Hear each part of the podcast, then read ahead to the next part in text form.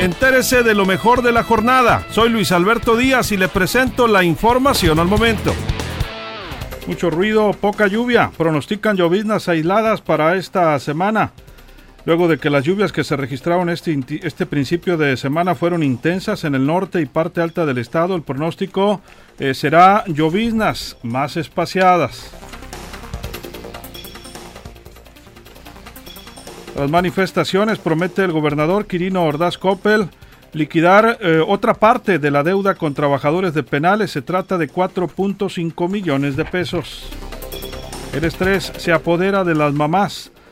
En clases en línea, las labores del hogar y el salir a trabajar o quedarse a laborar en casa han provocado angustia, reportan las mamás.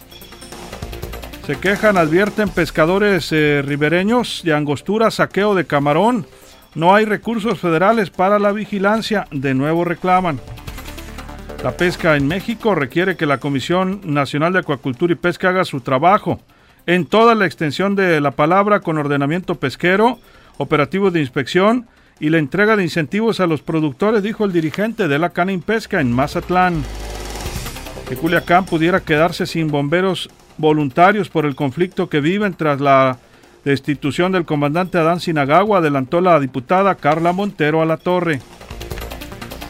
Músicos de Sinaloa piden ayuda en redes sociales al presidente López Obrador. Aseguran que tienen casi seis meses sin poder trabajar. Truena la Jumapam reporta fallas en una línea de abasto en Mazatlán, en la zona del Zapote.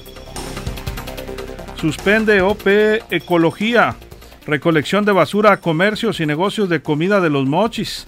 Tronaron en contra de la, de la empresa.